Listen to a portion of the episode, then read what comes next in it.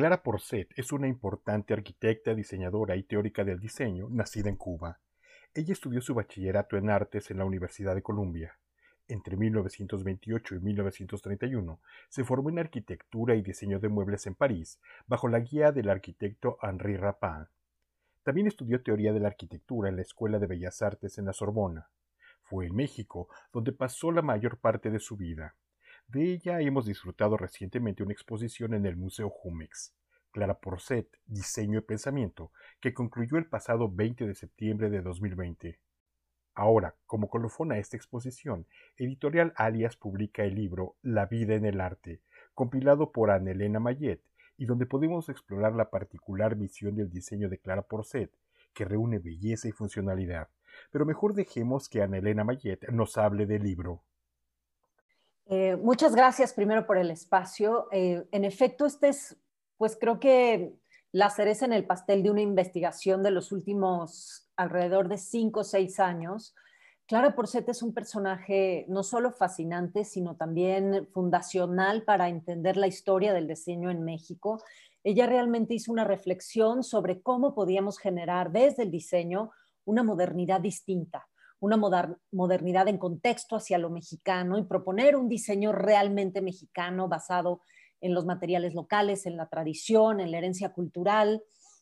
Y ella eso lo expresó no solamente en el diseño que ella hizo eh, y, estas colaboraciones con arquitectos modernistas mexicanos como Barragán o Pani que tuvo a lo largo de su vida, sino en sus escritos. Ella escribió profusamente eh, en distintos medios tanto especializados en diseño y arquitectura como medios como de difusión general, tanto en Cuba como en México. Y este, este volumen, en este volumen eh, que eh, nos edita Editorial Alias, pues puedo hacer esta recopilación desde 1931, 30, 31, bueno, más bien 29, sus primeros escritos en Cuba, ¿no? Sobre la escena del diseño internacional, un poco tratando de poner a Cuba en ese contexto, sus reflexiones sobre Cuba. Y después cuando ella llega a México exiliada de Cuba en, los 30, cómo empieza su recorrido en revistas especializadas como Espacios, Arquitectura o Decoración, ¿no? revistas eh, asociadas a, los grupos de arquitectos. Eh, entonces, una recopilación de, de estos textos publicados y hay una sección que llamamos la Vuelta a Cuba, que es eh, una serie de 12 conferencias que ella da en 47, en 1948, eh, cuando regresa a Cuba durante un mes a enseñar un curso en la Universidad de La Habana, con, toda esa reflexión que ya trae sobre el contexto mexicano, latinoamericano, local, pero eh, asentándolo asentándolo a Cuba, reflexionando sobre el diseño cubano. Entonces creo que es un volumen que, presenta el pensamiento de, esta importante mujer diseñadora eh, cuya teoría sabíamos que existía pero no se había recopilado. No se había recopilado una teoría que, según entiendo también, eh, recoge mucho la integralidad del contexto del diseño como determinante de la vida, la comprensión de la vida, y no solamente de este quehacer artístico en el diseño. Háblenos un poco de esta integralidad y sobre todo también en un contexto más amplio que pareciera dialogar también con una otra exposición que ofreció el Museo Jumex recientemente sobre Lina Bobardi, otra diseñadora que también en su, en su eh, calidad de mujer, pues eh, representa algo excepcional, una aproximación excepcional, porque es una italiana trasplantada transterrada a Brasil, que también habla mucho de esta integralidad. Háblenos un poco, detallenos un poco cómo eh, Clara Porcet en particular coincide el diseño y la tarea del artista, pero en el contexto. Incluso quiero pensar que también en los materiales, la manera de, de determinar la vida, de guiar la vida, de comprender la vida, a través precisamente de eso, del diseño justamente Clara Porcet eh, hace referencia, ella en 1952 plantea la primera exposición de diseño en México, eh, que se presenta primero en el Palacio de Bellas Artes y después en la UNAM, en, la recién, en el recién inaugurado campus de la UNAM. Eh, y la exposición se llama El arte en la vida diaria, exposición de objetos de buen diseño hechos en México. Y ella es lo que plantea, el arte en la vida diaria, ¿no? Los objetos cotidianos con los que vivimos todos los días tienen que ser no solo una experiencia funcional, sino una experiencia estética arraigada a lo local, por los materiales, ¿no? por las cargas simbólicas, por el tipo ¿no? de objeto con el que convivimos y el tipo de soluciones que, pues, nos apremian, ¿no? que, que nos permite resolver a través de estos objetos. Entonces, un poco hacemos el juego eh, con el título de esa exposición y el, el, título de este volumen en alias, el arte en la vida diaria, la vida en el arte, como para Porcet, la experiencia estética en el diseño estaba ligada a lo funcional, esa discusión que se tuvo en el modernismo y en, ¿no? sobre todo al principio, cuando existía este funcionalismo que después de la guerra, que las cosas tenían que funcionar y funcionar rápido, ¿no? Le Corbusier y su casa como una máquina para habitar. Clara Porcet dice, sí, pero sobre todo tiene que haber, sí, funcionalidad, pero belleza, porque si no, eh, la experiencia humana no está completa. Y, entonces hay una enorme reflexión. Recordemos que México en ese momento, ¿no? si pensamos otra vez en, ciudad universitaria, estaba viviendo la explosión del, del, eh, del movimiento de integración plástica, como el arte se integraba a la arquitectura y ella desde el diseño propone que la arquitectura, el arte y el diseño tenían que estar planteadas juntas desde el inicio. El, diseño de interior en, un espacio habitable o en un espacio de oficinas no era la decoración o no venía al final, sino tenía que ser parte del diálogo inicial. Eh, y, esa es mucha, eh, esa es una buena parte de su reflexión a lo largo de estos textos, así como esta parte estética y funcional que deben ir de la mano. Y sobre Lina Bobardi, pues lo que es muy impresionante y un poco nos mató el COVID, pero la exposición eh, Diseño y Pensamiento en Jumex, pues hacía eco con los pensamientos de, Lina Bobardi y Clara Porcet lo pensó y lo escribió 20 años antes, ¿no? En México, desde México, pensando también en esta tropicalidad de Cuba. O sea, había un, un zeitgeist, un, eh, no, un espíritu de la época en Latinoamérica, de un contexto moderno muy distinto a lo que, eh, lo que pasaba en otras partes del mundo. ¿no? Esa funcionalidad adaptada a las condiciones latinoamericanas y por Porcet lo trae a la mesa, ¿no? Bobardi lo, lo lleva a otro nivel. Eh, y creo que ahí hay una reflexión, y además es muy importante, interesante que fueran dos mujeres con esta sensibilidad femenina que hacen esa reflexión y la traen a la mesa, ¿no?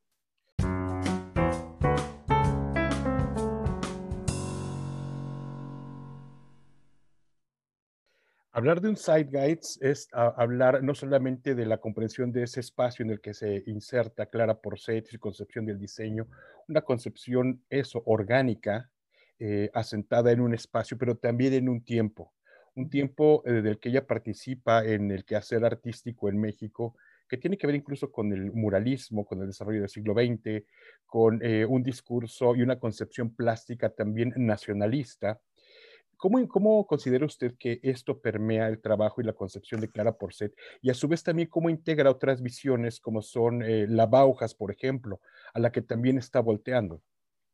Eh, bueno, eh, esa parte nacional, nacionalista, local, pensando en el contexto ¿no? hiperlocal, casi casi, es muy importante. Clara Porcet llega a México en el 36 y se siente pues en territorio fértil, eh, además, su pareja durante toda la vida es Javier Guerrero, que es eh, pues un pensador importante, muralista, cercano al grupo de Diego Rivera, al Partido Comunista, un amante del arte popular, quien la, quien la introduce a, esta esencia del arte popular eh, en México. Recordemos que Javier Guerrero fue también de estos organizadores de la gran explosión de arte popular en 1921.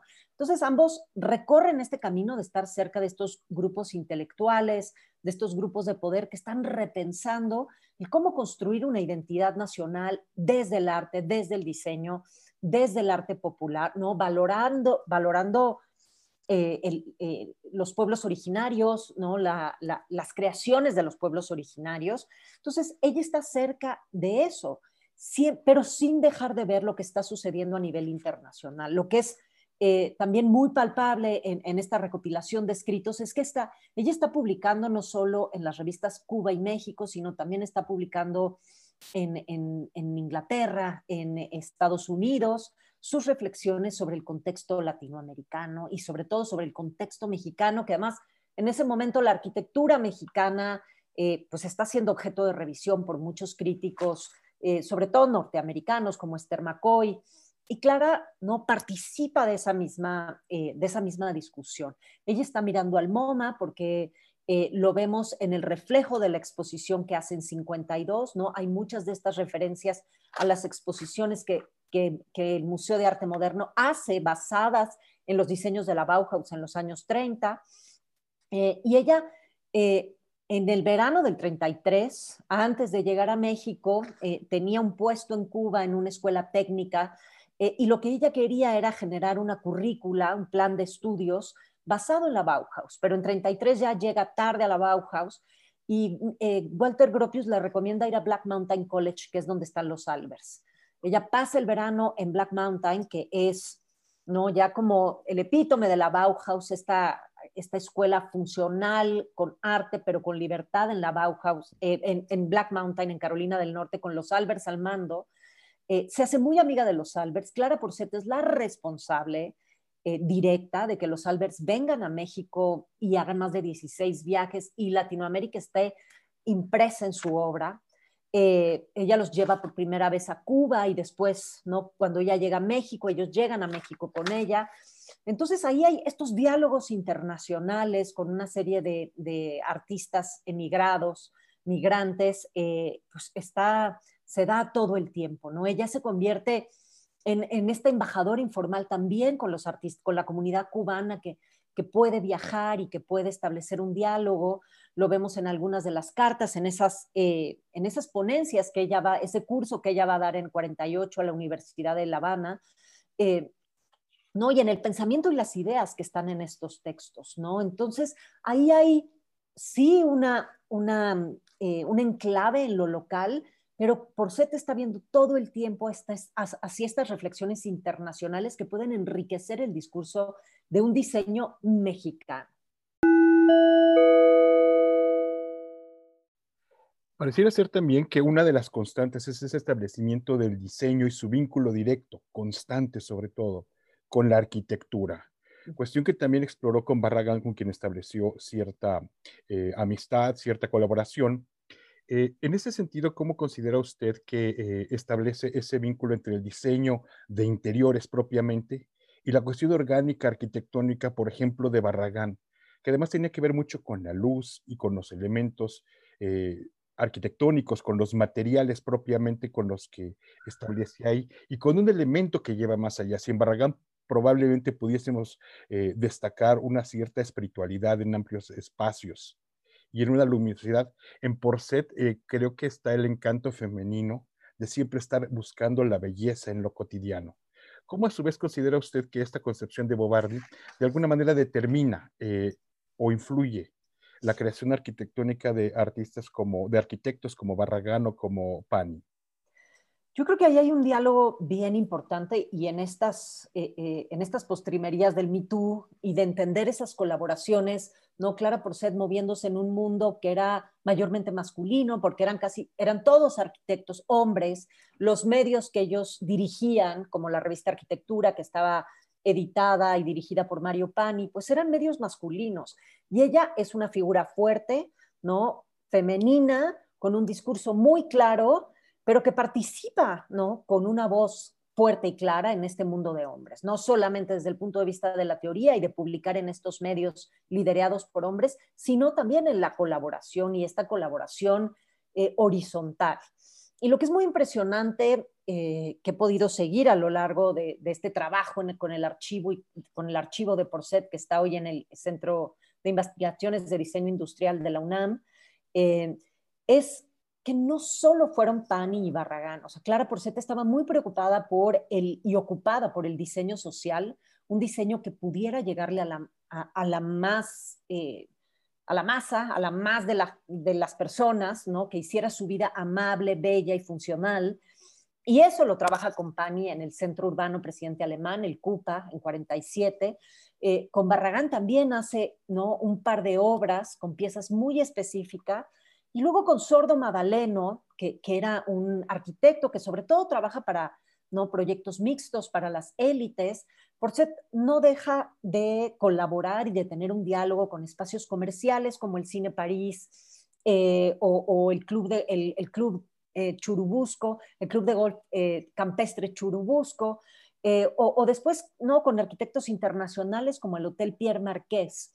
Entonces, ahí hay un diálogo todo el tiempo con los arquitectos, no, no es vengan a mi tienda o a mi taller y compren ¿no? para rellenar ya terminada la obra, sino ella colabora desde el principio y eso se puede ver en planos, ¿no? Cómo corrige una y otra vez, entiende los espacios desde antes que se estén construyendo. Entonces, eso nos habla, ¿no? De un diálogo y, de un entendimiento de, además, cómo estaba cambiando primero la ciudad eh, con estos espacios mixtos y después el país con estos hoteles de gran, eh, de gran turismo, de gran lujo, como el Pierre Marqués, ¿no? Entonces, ahí, ahí me parece que hay un diálogo bien interesante con Porcet eh, en este mundo masculino, pero también en diálogo con la arquitectura. Para Porcet, el diseño no era una disciplina menor, ¿no? Como diciendo, la arquitectura es la más de las bellas artes y el diseño pues, viene como a insertarse en la arquitectura, sino tiene que ser un diálogo para realmente llegar a una obra de arte total.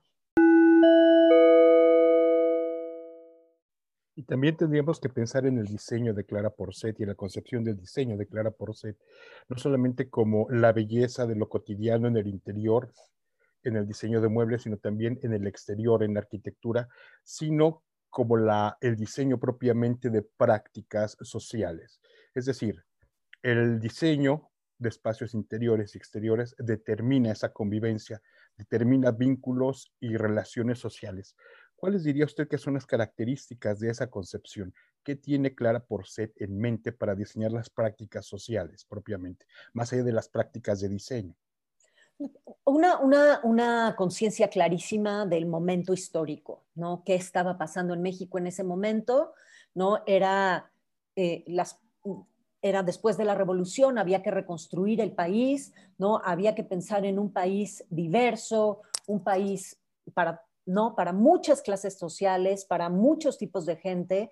Además, un país con eh, condiciones geográficas y climatológicas distintas en distintos territorios, ¿no? Entonces, vemos cómo ella de pronto está pensando en mobiliario con el arquitecto Alberto Aray para Veracruz, un mobiliario tropical, ¿no?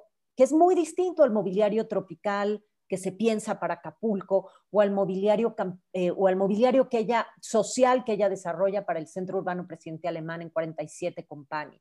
¿no? Ella tiene eh, esa idea del contexto social, las necesidades del México de ese momento, el contexto histórico que se está desarrollando y también el contexto geográfico y el, contexto ya habla mucho también de, del clima, de las variaciones de clima y el tipo de materiales que se encuentran en cada territorio para aprovechar desde la mano de obra del territorio, dar empleo en el territorio ¿no? y utilizar esos materiales que se encuentran en el territorio.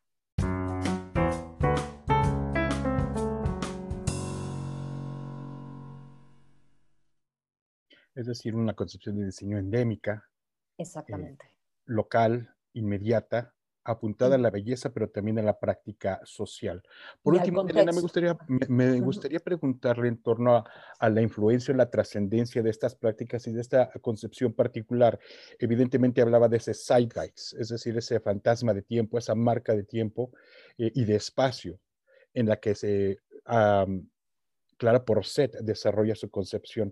Sin embargo, hoy en día, pues ese zeitgeist ha cambiado, es decir, las circunstancias han cambiado, nuestra concepción y necesidades sociales, nuestras expectativas de diseño son diferentes. ¿Qué permanece? Eh, ¿Qué influencia todavía se puede percibir en Clara Porcet, eh, de Clara Porcet en nuestro contexto actual?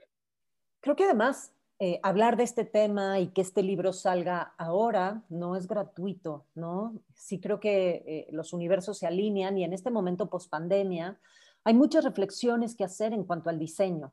Hemos pasado mucho tiempo encerrados, eh, conviviendo en, en, nuestros espacios domésticos con objetos que a lo mejor compramos y adquirimos en algún momento sin ninguna conciencia y hoy que estuvimos encerrados nos dimos cuenta que no funcionan que son incómodos, que, no resuelven realmente las necesidades para las que ¿no? Para las que los adquirimos. Entonces, creo que hay una reflexión bien importante que hacer y, me gustó repensar la publicación de, este volumen en el momento post pandemia, porque, porque creo que hay que pensar en el diseño como un aparato social, como una herramienta social para solventar necesidades inmediatas y eh, este encierro probablemente va a ser un poco más prolongado, ¿no? Para vivir con cosas bellas que hagan nuestra vida más fácil.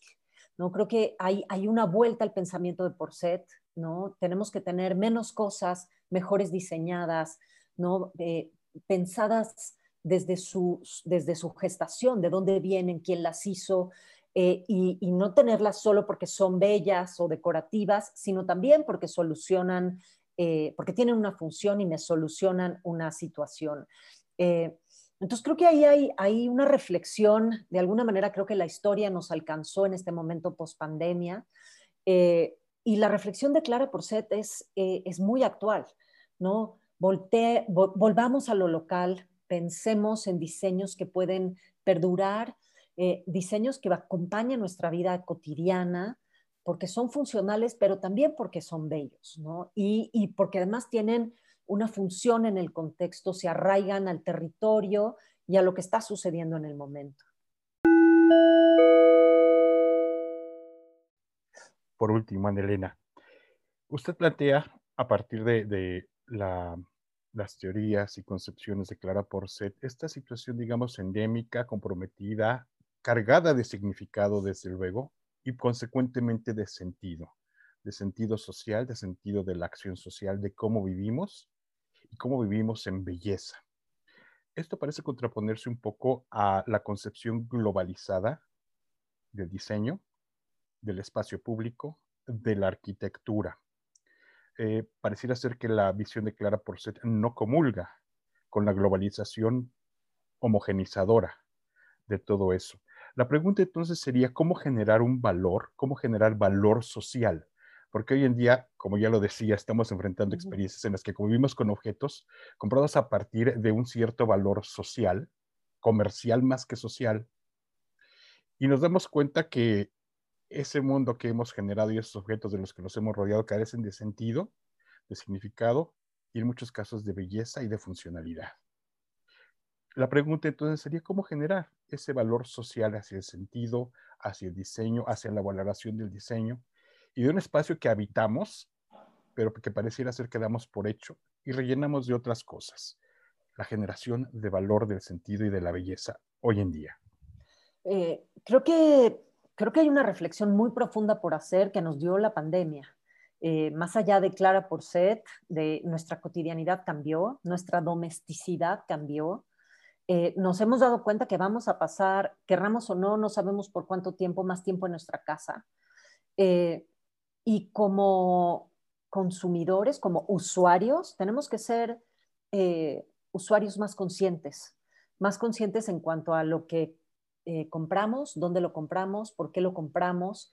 Eh, creo que también las plataformas digitales nos han convertido en unos compradores de impulso, ¿no? Le pica un botón y ya llega a mi casa sin tener que, ¿no? que pensar demasiado. y creo que hay que hacer una pausa en el camino para decir, con qué tipo de objetos quiero vivir, ¿no? Con qué tipo de, de enseres quiero pasar mi tiempo.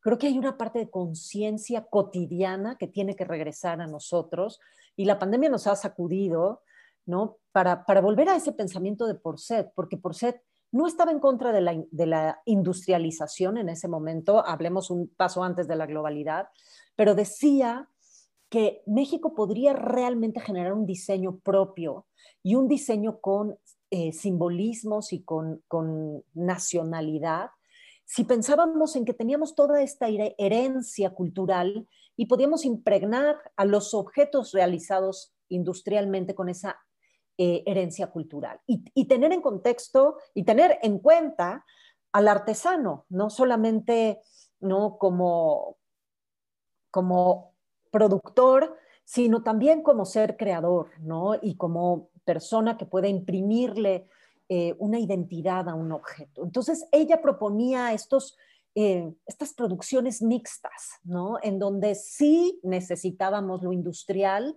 como hoy necesitamos lo global, pero sin dejar de pensar en lo local, como hoy necesitamos a la ciudad, pero sin dejar de pensar en la casa, ¿no? Como, como ese vientre materno en donde ahora vamos a pasar más tiempo y cuyas decisiones para tener una vida mucho más productiva tienen que ser mucho más acertadas. Anelena Mayet, pues le agradezco mucho esta entrevista y estas reflexiones que pone a partir, eh, pues desde luego de la edición de este libro titulado La vida en el arte, una compilación de textos y reflexiones de Clara Porcet en Editorial Alias. Muchísimas gracias, Anelena. Muchísimas gracias a ustedes.